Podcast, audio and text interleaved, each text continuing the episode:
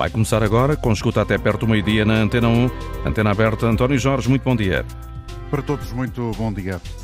A Europa acordou esta manhã num misto de emoções entre o receio e a satisfação a propósito dos resultados das eleições italianas. A aliança de partidos de direita e extrema-direita vai governar a Itália. Assim, a terceira economia do velho continente e país fundador da União Europeia vai ter um governo ultranacionalista. Há quem anteveja um ciclo de mudança, a começar na Europa, isto depois da ascensão da direita e também extrema-direita na Suécia nas eleições legislativas realizadas no mês de setembro, no dia 11. Ontem, já percebemos, foram os italianos a escolher o mesmo caminho, ou seja, dar eh, relevância a partidos com ideologia na área da direita.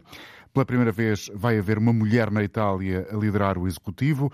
Há quem tema que com Giorgia Meloni, já ouvimos, por exemplo, esta manhã o caso das uh, autoridades francesas e do governo francês em particular, há quem tema que a Itália possa vir a colocar em causa valores dominantes em matérias que estão relacionadas, por exemplo, com direitos cívicos e reprodutivos ou até com a imigração e há eh, por outro lado, ainda quem eh, tenha atenção ao facto eh, destas eleições ditarem um resultado que podem aproximar em alguns momentos a Itália de posições do presidente russo, mas isso pode não ser uma realidade porque dentro da coligação que integra a próxima primeira-ministra italiana, há partidos que têm sim, de facto, mais proximidade com a Rússia do que a própria Giorgia Meloni e o seu partido Irmãos de Itália.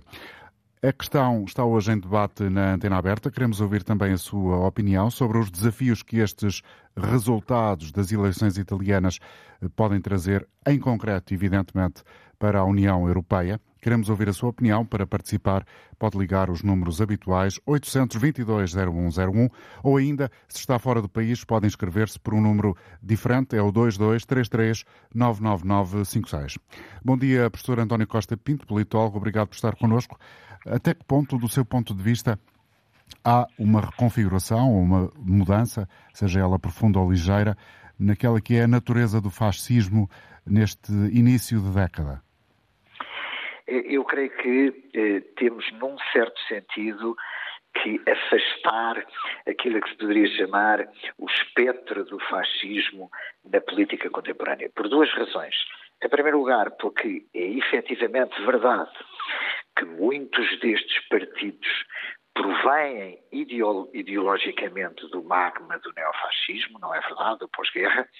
É o caso, por exemplo, do partido sueco, que acabou de mencionar, era um partido, aliás, neonazi, mas cuja prática política hoje, uh, com os seus 20%, tem muito pouco a ver já com a matriz original. Uh, o mesmo se poderia falar dos irmãos de Itália, que são já uma cisão pequena uh, da Aliança Nacional, não é verdade?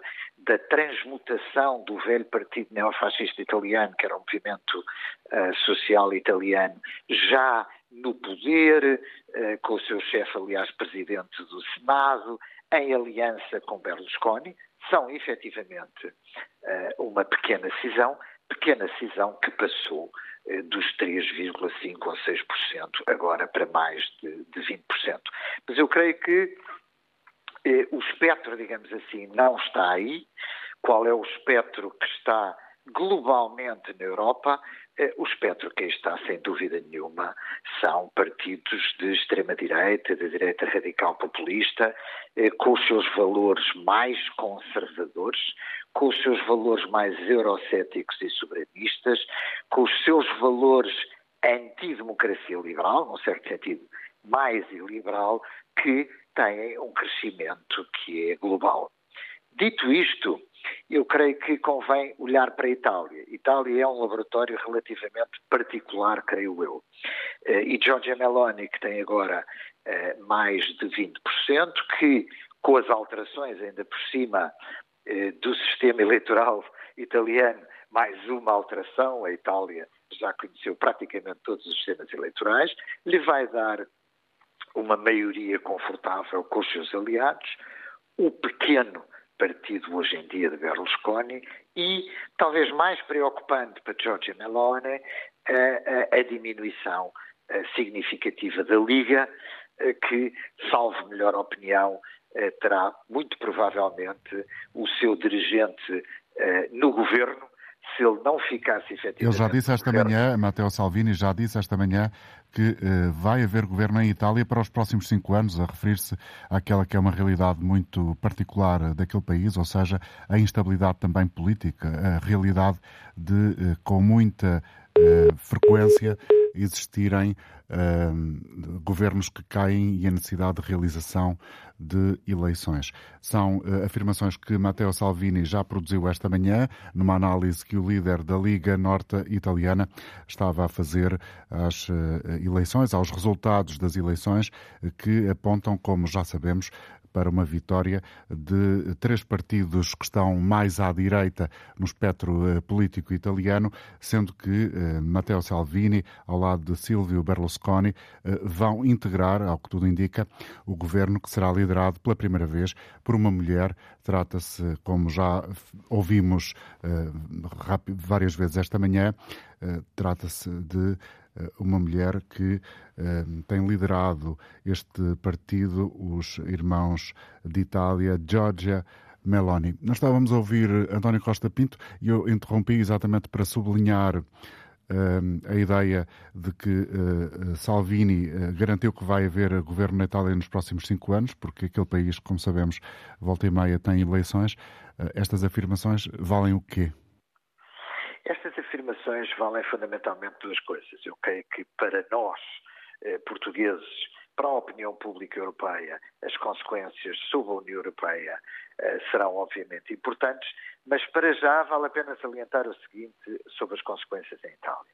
Em primeiro lugar, que algumas dimensões da política interna italiana, posição face aos refugiados, algumas dimensões no que toca a liberdades cívicas nomeadamente, por exemplo, na questão dos direitos reprodutivos, na questão das minorias, quer étnico-culturais, quer de natureza sexual, haverá, sem dúvida nenhuma, eh, aquilo que nós podíamos chamar um modelo bastante mais conservador, muito embora não seja fácil eh, eh, a aplicação de reformas a esse nível no Parlamento italiano, porque, apesar de tudo, a oposição continua presente e o governo não terá uma maioria tão significativa eh, que lhe permita alterar alguma dessa legislação.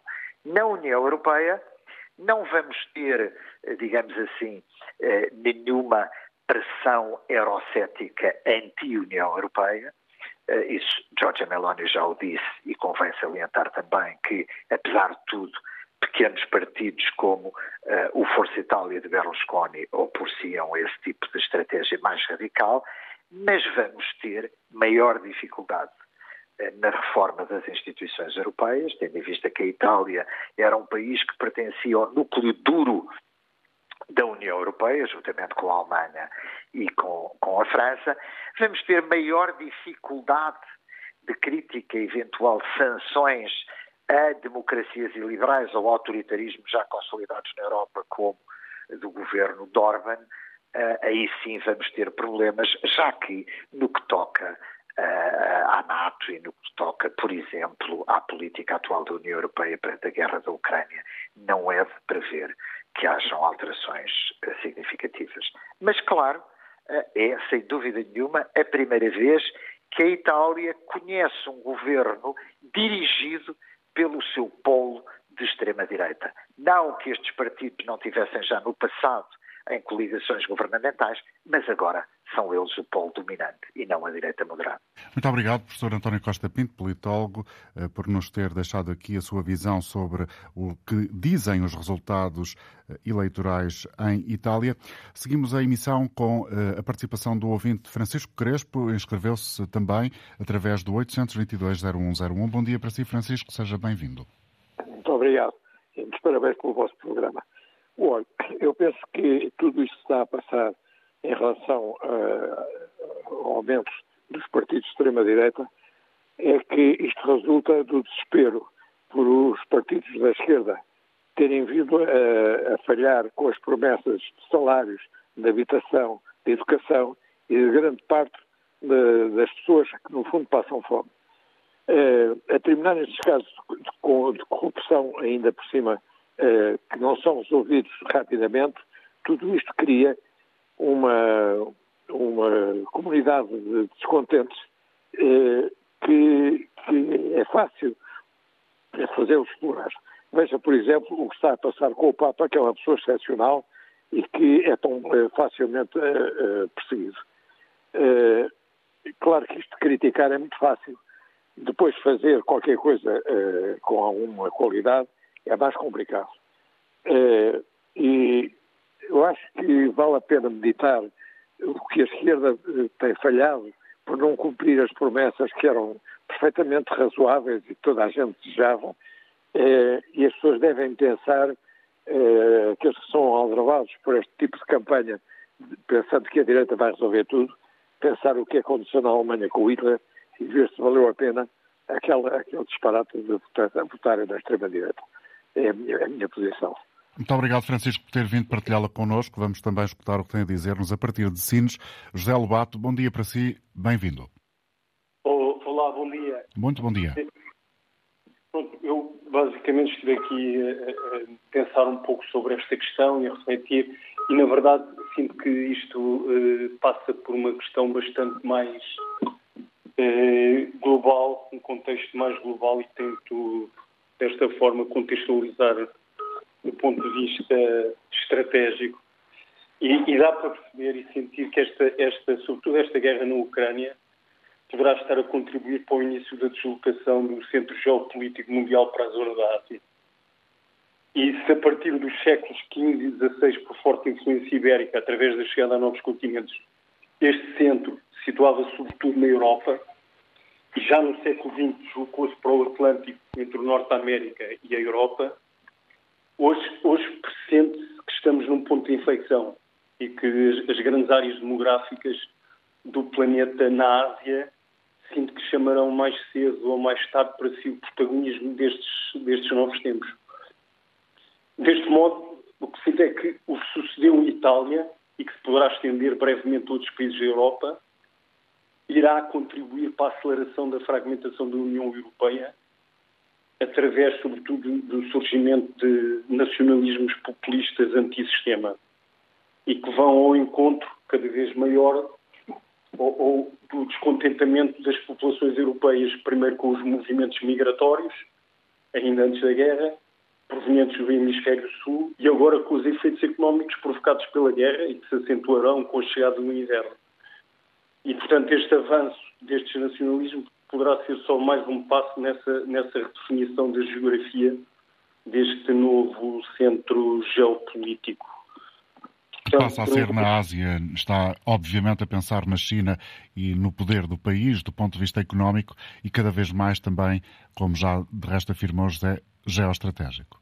Exatamente, portanto, China, Índia, Paquistão, estamos a falar de quase 40% da população mundial, não é? A Europa, no fundo, somos, representamos não mais de 5% da população mundial, portanto, e quando se alia esse crescimento demográfico, o crescimento e evolução tecnológica, como já sucede há alguns anos na, na China, e o crescimento económico, é natural que possa haver esta, esta deslocação e, e, e faz parte do, da evolução da, da, e da história da, da, humanidade, não é? Os, os centros geopolíticos vão movendo-se eh, ciclicamente de, de, uma área para outra área do planeta, não é? E, portanto, a fragmentação da União Europeia poderá consumar-se com o surgimento de novas guerras na Europa, onde a existência destes nacionalismos exacerbados poderão promover conflitos tais como aqueles que, que ocorreram nos últimos séculos, não é? A Primeira Guerra, a Segunda Guerra Mundial e até antes disso, as guerras napoleónicas, etc. A ver, vamos se assim é, se não, vamos torcer todos enquanto uh, ocidentais, uh, ocidentais para que não haja pelo menos uh, conflitos bélicos, evidentemente. Muito obrigado, José, pela sua participação. São agora 11 horas e 25 minutos. Esta manhã aqui na rádio já ouvimos Ricardo Marchi, que é um investigador italiano que vive em Portugal e trabalha cá, é investigador do Centro de Estudos Internacionais e professor convidado no ISCTE, do Instituto Universitário de Lisboa, e tem, ao longo dos anos, publicado vários livros em que trata, aprofunda questões relacionadas com o pensamento político, com os partidos e muito também sobre a questão da ideia de direita radical. É isso que tem marcado, de resto, a investigação de Roberto Marchi. Ele considera, eh, numa conversa que teve com o jornalista Alexandre David, que não há para a União Europeia, neste momento, motivos de grande preocupação com a eleição eh, de Giorgia Meloni para liderar o governo italiano. É normal que os parceiros europeus, principalmente dos governos de liberais, centristas ou de esquerda, nas próximas horas eh, irão a, fazer declarações de preocupação, como, por exemplo, já fez a, a primeira primeira-ministra eh, francesa. E não creio que haja ehm, eh, necessidade de preocupação porque Giorgia Meloni é uma política já muito navegada na política italiana e, portanto, uma política realista e, e sabe que o primeiro objetivo do seu possível governo, se se confirmará ehm, o, o, governo de centro-direita, sarà quello di ehm, garantire il posizionamento dell'Italia na Europa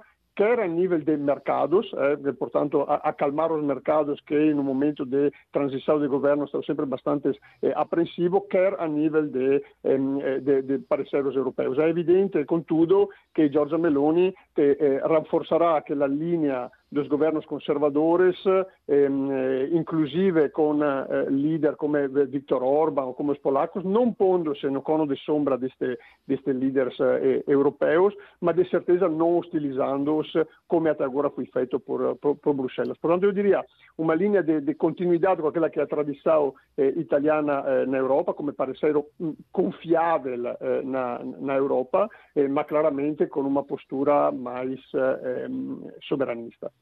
Meloni vai ter que negociar agora com, com os pequenos partidos para conseguir uma maioria. Uh, Antecipam-se complicadas estas negociações ou, ou, ou acha que vão ser fáceis?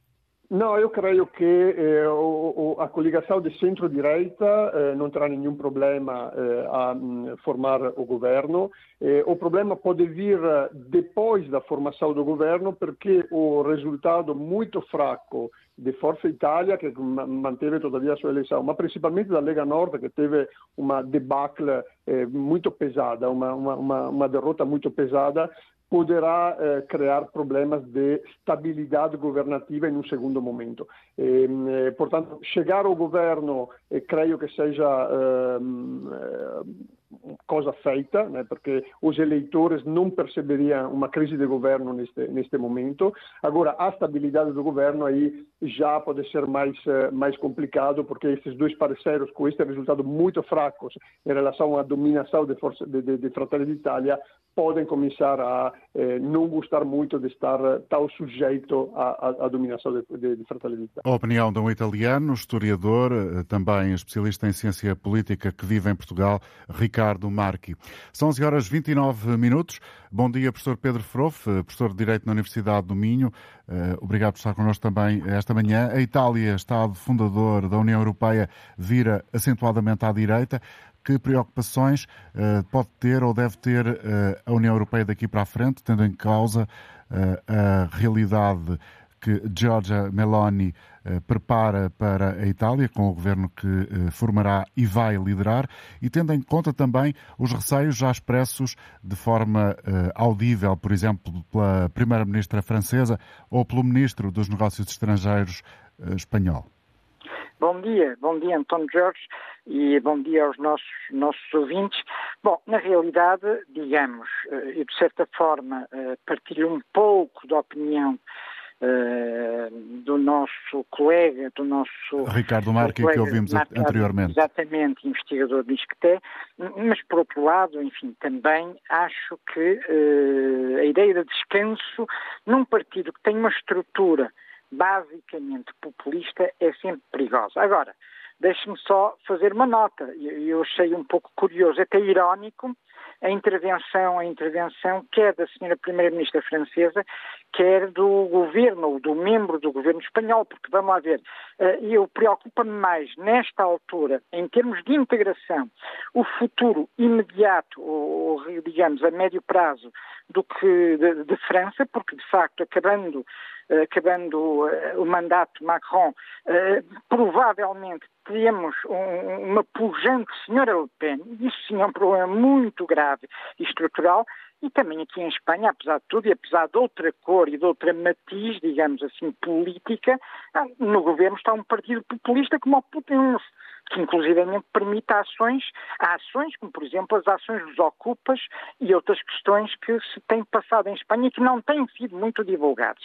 Portanto, digamos, este tipo de intervenção, tal como a intervenção da senhora van der Leyen, que eu percebi, atenção, eu percebi, mas que tem algum risco de ser mal interpretada. A senhora van der Leyen apenas disse que, efetivamente, se houver alguma alguma deriva eh, que ponha em causa os direitos fundamentais põe em causa o Estado de Direito da União Europeia. Enfim, a União Europeia tem mecanismos jurídicos eh, que pode usar, como usou, como está a usar presentemente contra a Hungria, como já usou contra a Polónia, mas enfim, isso poderia Basicamente é fechar a torneira do financiamento, é essa é, a ideia. Bom, diretamente é, depois há ações judiciais, enfim, o célebre artigo 7 Tratado da União Europeia. Bom, mas basicamente é isso. Mas quer dizer, poderia ter sido interpretado de certa forma como uma ameaça. Isso é que eu acho que, enfim, uh, as instituições europeias e os governos europeus manifestando a preocupação, porque para todos os efeitos temos um governo de extrema-direita e populista, mas Itália, democraticamente eleito, essa é que é a questão mas também. Mas democraticamente eleito, e efetivamente é o grande, enfim, explorarmos outro tipo de discussão mais complexa, que é os grande parte dos populismos iliberais, no mínimo, ou mesmo antidemocráticos, são gerados no funcionamento normal e formal das democracias. Isto é que merece uma grande reflexão.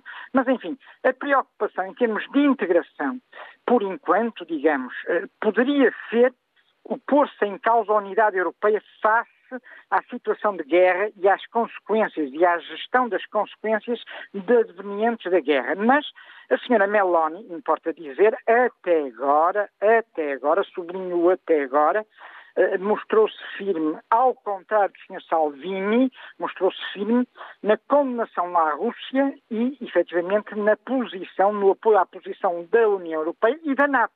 Portanto, isso pode introduzir algum fator de, eu diria, eu diria, de, de, de alguma calma. Algum apaziguamento nesta, nesta sensação do dia seguinte que está a atravessar a, eh, a elite política europeia. Exatamente. Agora, há sempre aqui um risco, porque temos um partido de base populista.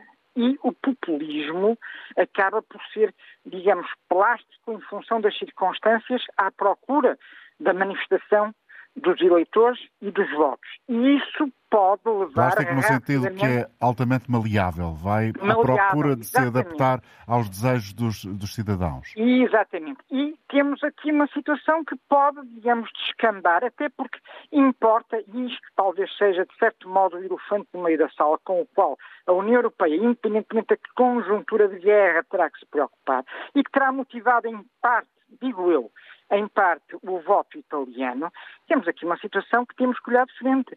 É como integrar bem, como integrar bem, não deixando aso as xenofobias, eh, eh, eh, uma massa de refugiados e de imigrantes que, em muito, eu sublinho isto, afetou efetivamente a Itália desde 2015. E, portanto, em grande medida, isto é uma reação, digo eu, interpreto eu, é uma reação também, uma espécie de muro na mesa, enfim, dos eleitores, de uma parte, uma fatia dos eleitores italianos, relativamente a um certo abandono que a própria União Europeia, efetivamente, no fundo, levou a cabo relativamente à Itália, que arrostou com a primeira e a segunda grande crise de refugiados que chegaram à Europa. Noto a correlação, não quer dizer que as coisas tenham a ver uma com a outra, mas a correlação com o que se passa na Suécia e com o que se passou na Suécia com um partido, enfim, de base na, na Neonazi, sim. Exatamente, que acabou por ter um resultado em ascensão. Permita-me só duas notas rápidas. Por um lado, eh, a Itália é muito, digamos, paradigmática, porque tem sido, de certo modo, tem sido, e muitas vezes não é bem entendida a política italiana, por nós, que temos outros quadrantes, outros pressupostos, outras realidades, mas a Itália, de certa forma, é uma espécie de país experimentalista, ou seja, precursor. Acontecem na Itália coisas que acontecem primeiro na Itália do que nos outros Estados. Isto por um lado. Por outro lado, há aqui também uma certa uh, uma certa, eu diria, uma certa rede para esse experimentalismo, porque a Itália tem uma, uma situação muito curiosa, que é a seguinte, e enfim, estariam dar especialistas que explicarão isto e que conhecerão esta realidade muito melhor do que eu, que é a seguinte, de certa forma, o Estado não aprisiona a sociedade civil nem a administração pública, pelo que independentemente das mudanças de poder circunstanciais, tudo continua na mesma, a administração pública continua a funcionar, nada para em Itália. E por isso é que também há uma certa, eu diria, diria eh, de acordo com os nossos quadros, sensação de que os italianos votam um pouco aéreamente, ao sabor da corrente, ao sabor de impulsos imediatos, porque também, de certa forma, o Estado, ao contrário, sucede no comum dos países do Sul, como Portugal, como Espanha, enfim, como a Grécia, hum. a, a, Itália não é prisionada pelas circunstâncias do poder, do poder político circunstancialmente eleito. Essas duas notas que o Pedro Froff aqui deixa colam bem com a realidade, ou seja, talvez por isso também a Itália seja um país onde há frequentemente uh, eleições muito mais antecipadamente do que o calendário uh, eleitoral Sim, deveria sem estabelecer. Dúvida, sem dúvida, repara, repara, o último governo, o governo de, de Draghi, tem um recorde dos últimos 10, 10 anos. Conseguiu estar 13 meses em funções, sendo que acaba por ser derrubado em grande medida pelo movimento 5 estrelas, também é o movimento populista, que não poderia permanecer o governo aproximando-se das eleições e que agora foi penalizado pelos eleitores, porque, enfim, não tanto como até algumas projeções davam, mas, enfim, eh, teve uma baixa significativa, de 30, uhum. na casa dos 30 para a casa dos 15, isto mais ou menos, ou seja, uma baixa significativamente significativa de votos. Portanto, de facto, essa instabilidade, repare, essa instabilidade, nos últimos 20 anos, eh, enfim, a média, eu estou convencido que se fizermos as contas, a média será 10 meses a um ano de permanência em funções de cada governo. Mas essa instabilidade não fez com que a Itália parasse, apesar de estar, enfim, com graves problemas económicos, também uma das razões acredito eu, para esta votação, não é? Para além da questão dos refugiados, relativamente à qual a Europa tem que olhar de frente e com políticas de integração que sejam equilibradas, que sejam de facto promotoras verdadeiramente da integração, mas digamos, por isso é que, dizia eu, a Itália, apesar de tudo, enfim, a administração pública continua, funciona ao Estado independentemente das mudanças circunstanciais do poder político. Obrigado, Pedro Fofo, por ter estado connosco esta manhã, professor de Direito Universidade do Minho, connosco em Vila Nova de Gaia. Celestino Mesquita, muito obrigado também por querer vir à rádio uh, dizer a, a, quem está a ouvir o que pensa sobre este assunto. Faça favor. Muito bom dia a vocês aí, a todo o auditório. Obrigado por esta oportunidade. Eu vou fazer o meu comentário sobre o tema como um mero cidadão e vou tentar ser muito respeitoso. Eu tenho 62 anos e estou muito preocupado com a ascensão da extrema-direita. E eu só quero falar dos extremismos e não do centro-direita em si. E fico muito preocupado porquê? porque dá-me a impressão que as pessoas não aprendem nada com história, desconhecem muito a história. E então, eu acho que as pessoas que hum, seguem a extrema-direita são um pouco ignorantes e outros são convictos. E então, são ignorantes porquê? A maior parte das pessoas com quem eu convivo diariamente, inclusive eu sou casado com uma professora, e mais de 80% das pessoas desconhecem o que foi o Holocausto. Desconhecem até a nossa história, desconhecem o que foram deportações, o que foram campos de extermínio e por aí fora. E, e, depois há os convictos, que são aqueles que acham que sim senhor, que isso que são eh, as melhores soluções, que isso que é correto, e depois vêm com aqueles discursos xenófobos e racistas, não é? E apontam certas minorias como os culpados de todos os males que acontecem na sociedade. Pronto. É assim, eu fico preocupado não é propriamente pela vitória em Itália, é pela, pela ascensão, pelo ressurgimento, e eu vejo isso como uma doença que está incubada, mas que, que está a evoluir. eu fico muito preocupado porque também acho que uma parte da esquerda democrática é muito culpada sobre isso que está a acontecer. Porquê? Porque de há uns anos para cá se debruçam sobre temas que também são muito importantes, mas não têm a importância que tem o combate de, propriamente das ditaduras, de, dos extremos. Não é? Hum, e então eu acho que estão a dar muito pouca importância. Devia de haver um, um maior combate, uma maior informação, porque você repara, mesmo uma pessoa que seja invisual consegue ouvir e uma pessoa que seja surda consegue ver que essas pessoas, quando estão a discursar, só lhes sai ódio. Quer nos gestos, quer no, no, no, nos discursos. É só ódio. Pronto. E eu acho que não é através dessas soluções que nós vamos construir sociedades justas, porque não? E. Uhum. Celestino, é com grande amabilidade da minha parte que lhe agradeço eh, o facto de ter vindo aqui dizer aquilo que pensa sobre este tema. Desejo-lhe um bom dia. Celestino Mesquita a falar-nos de Vila Nova de Gaia e dou agora a oportunidade também de contribuir para esta emissão de hoje a Jerónimo Fernandes, que está uh, connosco no Porto. Bom dia para si. Bom dia, obrigado. Em primeiro lugar, saudar a eleição eh, de uma mulher que provavelmente vai ser a primeira ministra de Itália. Isto é normalmente o comentário que se faz quando uma mulher que, em contexto político de esquerda e com cotas, chega a um posto de chefia. Penso que eh, Giorgia Meloni não defende as cotas, para que o mérito vingue. Certamente chegou à liderança do seu partido, tal como eh, as políticas que defende, sem cotas. Portanto, primeiro ponto. Depois, eh, saúda-se também a chegada ao poder da decência na organização das sociedades. Ou seja, falou-se, não sei quem falou, aí que os direitos reprodutivos podiam estar em causa. Estamos a falar uh, do IVG, da interrupção voluntária da gravidez. Exatamente. A interrupção voluntária da gravidez é que põe a reprodução em causa. É exatamente isso que eu quero dizer.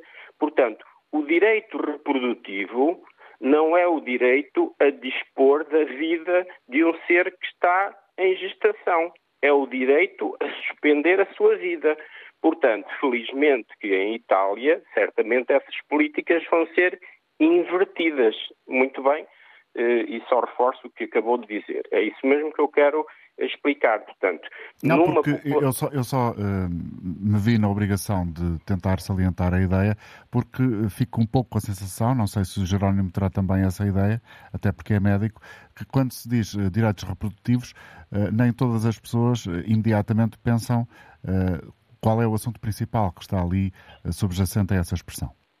Sim, sem dúvida. Está, está subjacente uma expressão por deturpação do vocabulário e da semântica que a esquerda, aliás, deixou de dizer aborto, porque é de um aborto que se trata, não é uma interrupção voluntária da gravidez. Quer dizer, quando muito é a interrupção da vida de um ser que está em gestação por um outro ser que por acaso o aloja no seu útero. Portanto, isso já é uma outra questão bastante complexa, mas é óbvio que acho que ficou bem esclarecida a minha posição. Depois só um outro aspecto que eh, a chegada da direita ao poder e que estão postos em causa aspectos das políticas europeias de proximidade pró-Putin. Ora bem, mas querem mais proximidade pró-Putin do que a senhora Merkel e dos governos que na Alemanha lideraram nas últimas duas décadas?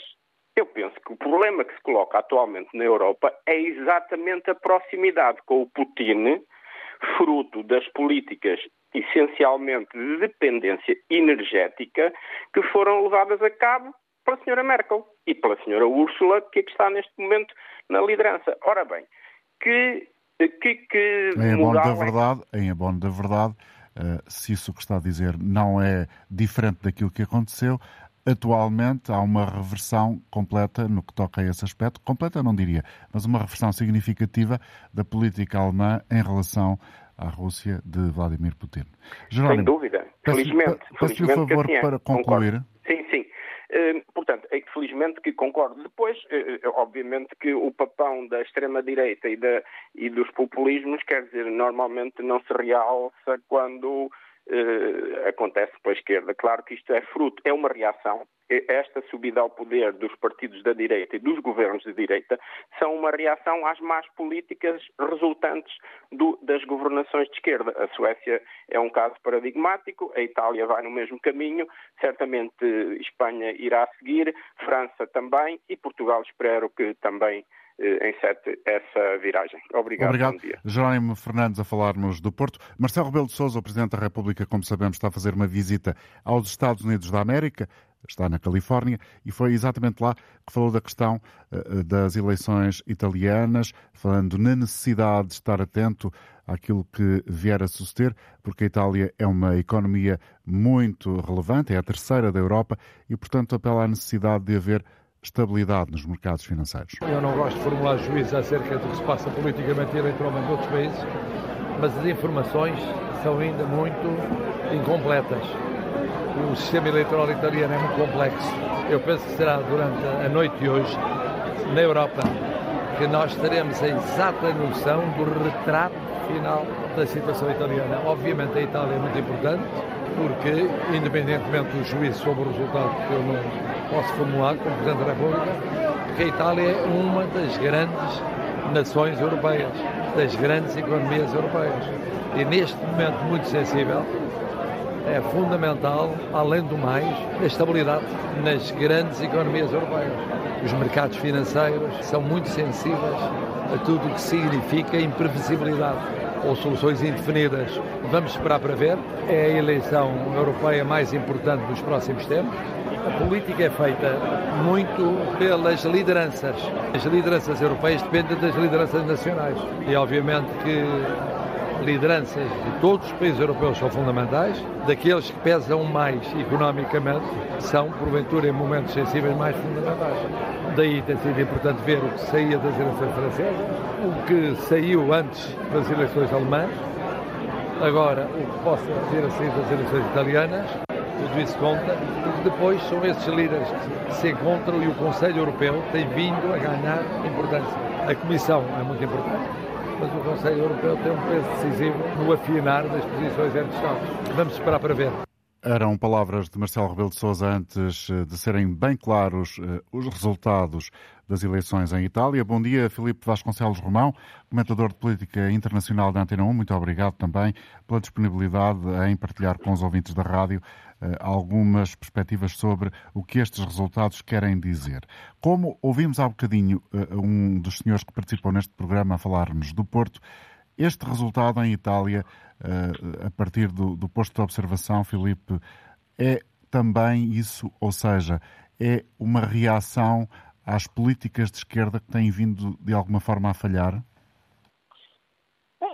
Não, não, há políticas de esquerda a ser implementadas em Itália nos últimos anos. O que há é um governo tecnocrático. Havia. Por... E, e, ainda há, porque ainda está há, em funções, claro. Em funções neste momento um governo tecnocrático, que não é de resto a primeira experiência em, em Itália. Aliás, nos últimos uh, dez anos houve dois episódios, um com Mário Monti e agora com Mário Draghi, de um governo tecnocrático que implementa aquilo que são as políticas europeias minimamente consensuais. Portanto, não há aqui qualquer género de, eh, de governo uhum. radical de direita. Aliás, a primeira vez, eh, o primeiro, a primeira, na primeira oportunidade que o movimento populista que agregou vários votos do eleitorado mais à esquerda, o movimento de cinco estrelas, na primeira oportunidade que teve para chegar ao governo, fez com a extrema-direita da Liga, na sequência das últimas eleições legislativas. Portanto, não tem, se há algo que não tem havido em Itália, têm sido governos de esquerda um, e aqueles que, têm, aqueles que têm havido têm sido de, de enorme moderação, sobretudo porque o Partido Comunista Italiano, que foi o grande partido uh, de esquerda durante a Guerra Fria, eh, se moderou e se transformou num partido social-democrata, um partido de centro-esquerda centro vou, afinar, ao longo então, do tempo. Vou afinar então a minha observação, Filipe. Uhum. Até que ponto é que este resultado é uh, também reação a, a uma certa uh, solidariedade europeia que a Itália tem manifestado, uh, nomeadamente com a questão dos migrantes? que vamos ver, não é a primeira vez que a, que a direita, com um movimento pós ou neofascista, vai para o governo na Itália. O que há aqui, o que surpreende é talvez a alteração do peso dentro da coligação uh, que tem esse movimento, que passa a ser a primeira força, quando já foi terceira ou já foi segunda força noutros, noutros contextos, em apoio, por exemplo, aos governos de Silvio Berlusconi. Aliás, na sua anterior acessão, Uh, o, o, o, uh, o, movimento social italiano, que era o, principal partido herdeiro do fascismo italiano, transformou-se num movimento pós-fascista, na Aliança Nacional, acabou diluído numa grande coligação, num grande partido, na altura liderado por Berlusconi, sem que sobressaltos de maior, para lá da conduta do próprio Berlusconi e não de Gianfranco Filho, que era o, líder desse partido pós-fascista, teve em, em Itália. A grande questão aqui, mas António, aqui, há, aqui três aspectos que eu acho que são muito relevantes um, e que também nos devem fazer pensar. É evidente que há uma vitória e vai haver muito provavelmente um governo liderado por um partido uh, de extrema-direita, de direita radical, como lhe queiramos uh, chamar. Um, mas há aqui quatro aspectos que eu acho que é importante. Em primeiro lugar, mudaram as regras do jogo. Com o método proporcional um, e com uma, por exemplo, uma aliança à esquerda que mais uma vez a esquerda continua a demonstrar tem enormes dificuldades para se coligar, para se entender, em contraponto com o pragmatismo da direita e da direita radical ou da extrema-direita, eh, mais uma vez isso não aconteceu. Portanto, não há aqui uma maioria social clara acima dos 50%, há uma maioria política totalmente legítima, mas houve uma mudança das regras do jogo para um sistema que é um misto, um sistema misto, proporcional e maioritário, que evidentemente facilita as maiorias absolutas, quer no Senado, quer na Câmara dos Deputados, e que, por sua vez, eh, facilita que aqueles que se coligam previamente tenham essas maiorias. E foi isso que aconteceu, enquanto o Partido Democrático e o Movimento 5 Estrelas não se entenderam minimamente para conseguir, apesar de terem estado nos, no, no último, nos dois últimos governos italianos, não se entenderam minimamente para, eh, para conseguir, eh, para conseguir uma plataforma prévia de entendimento. Um, em segundo, em segundo, um segundo aspecto tem a ver com esta mesma redução a redução do número de deputados e de senadores facilita também a maioria. Tínhamos um, um partido, uma Câmara de Deputados e um Senado muito grandes em Itália, eles foram consideravelmente reduzidos, logo com 40 e tal por cento é possível, uh, uh, e, e, acabamos por ser mais surpreendidos pelo, pelo, pela dimensão deste, deste, resultado.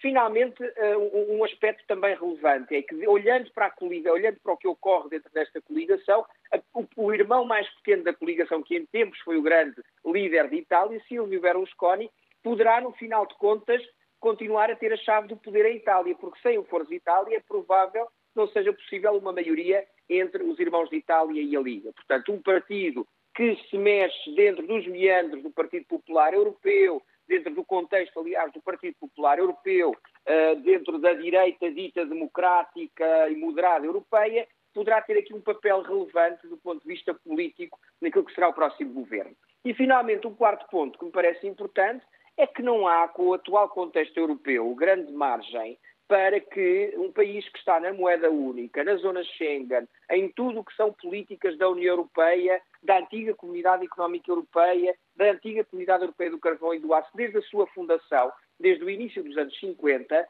não tem hoje soberania nem margem de manobra para provocar um terremoto uh, União Europeia que não fosse um terremoto de consequências ainda piores dentro do seu país.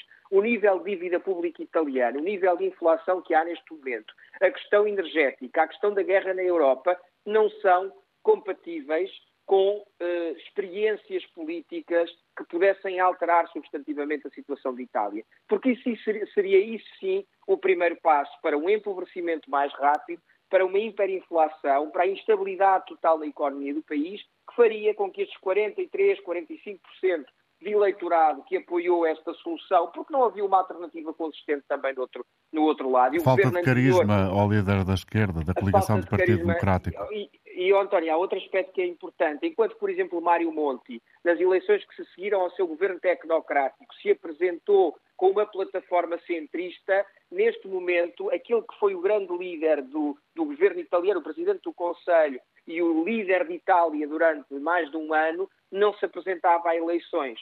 Portanto, não havia uma, uma não era possível votar em Draghi, digamos assim, uhum. que foi a face visível de, de uma certa estabilização que Itália, que Itália teve nos últimos meses. Portanto, não, não existindo isso, há uma maior propensão para o experimentalismo, há uma ausência de carisma, como disseste, eh, no papel, no líder do Partido Democrático. Há um movimento de cinco estrelas que não tem um resultado tão mau quanto seria eh, de, de, de esperar, mas que implodiu um, e em que Conti uh, se enredou nas lutas internas do, do movimento que era puramente populista, mas que tinha um eleitorado de esquerda, e esta, estas outras hipóteses que havia não, não, pareciam, não pareceram ao eleitorado, na minha opinião, suficientemente consistentes para poder formar um governo. Portanto, tendo em conta a liderança do, dos irmãos de Itália nas sondagens uh, nos últimos meses, tendo em conta uh, aquilo que foi um, um, projeto que se foi moderando, pelo menos do ponto de vista do seu discurso.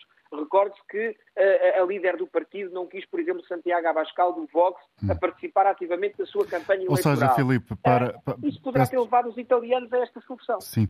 Portanto, não estamos no crepúsculo da democracia em Itália com esta vitória de Giorgia oh, Meloni. O sistema parlamentarista italiano tem bastantes freios e contrapesos, tem um Presidente da República que está em funções, que não é um Presidente pós-neo-fascista, eh, não é, não é, e que tem algum poder dentro do contexto. Não parece existir uma super maioria ou uma maioria qualificada que permita alterações da Constituição. Itália não tem soberania económica e não tem grandes dúvidas que os italianos não pretendem um suicídio do ponto de vista do seu sistema democrático e do ponto de vista da sua economia. Portanto, eh, eh, é uma situação que é preocupante, é evidente, é, obviamente é, é, é preocupante, mas não é, é inédita apenas na sua dimensão em Itália. Hum. Porque os neo e os pós-fascistas já estiveram no governo na Itália eh, ao longo, desde, desde o final, desde a queda da, da Primeira República, desde, desde 1993 em diante. Filipe Vasconcelos Romão, quem é esta mulher que defende Deus, pátria e família, Giorgia Meloni, de 45 anos, que nasceu num bairro operário de Roma? É um quadro político uh, militante uh, que não tem propriamente uma experiência profissional para lá da política de grande relevância, mas, como disseste muito bem, vem de Roma. Portanto, não estamos perante um fenómeno semelhante ao fenómeno Salvini. Uh, não estamos perante um, fenómeno como era a antiga Liga do Norte, a atual Liga, que de resto cai bastante nesta, nesta, nesta eleição. estamos perante alguém da capital do país, eh, que de resto também é de onde é originário o, o, o fascismo tradicional, como é evidente dos anos 20 em, em, em Itália. Uh, estamos perante alguém que admira Donald Trump, uh, que admira o republicano nos Estados Unidos, que terá relação com, com Steve Bannon e com aquilo que era um projeto que em tempos Bannon teve para criar aqui uma espécie de internacional ultraconservadora ou neofascista, se quisermos chamar, ou de direita radical na, na, na Europa, mas Eurásia. também não resultou.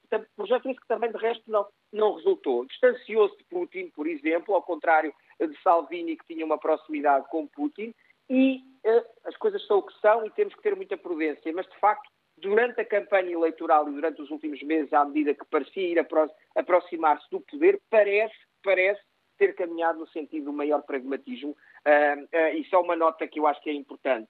Atenção que nós não estamos perante um sistema presidencialista, portanto, muita coisa pode acontecer entre o encerramento dos resultados oficiais nas próximas horas ou nos próximos dias e a formação de um governo. Recordemos que depois das últimas legislativas, o Movimento 5 Estrelas ganhou, foram uh, semanas e semanas de tentativa de formação de um governo com o Partido Democrático e, curiosamente, a extrema-direita foi parar ao governo pelas mãos do Movimento 5 Estrelas. Não nos esqueçamos disso, a Liga de Matteo Salvini, com muito mais poder do que tem hoje, foi para o governo de, levada pela mão do Movimento 5 Estrelas, um movimento populista que agregava votos de eleitorado mais à esquerda. Portanto, daqui até à formação do governo pode haver surpresas, é necessário ver quem vai ser o Ministro das Finanças e da Economia para perceber que ligação e será um homem que Bruxelas valide. Não nos esqueçamos que Bruxelas e, nomeadamente, Berlim já levaram à queda de um governo italiano em anos recentes. O caso de Silvio Berlusconi, em 2011, é destituído porque Angela Merkel lhe retirou o seu apoio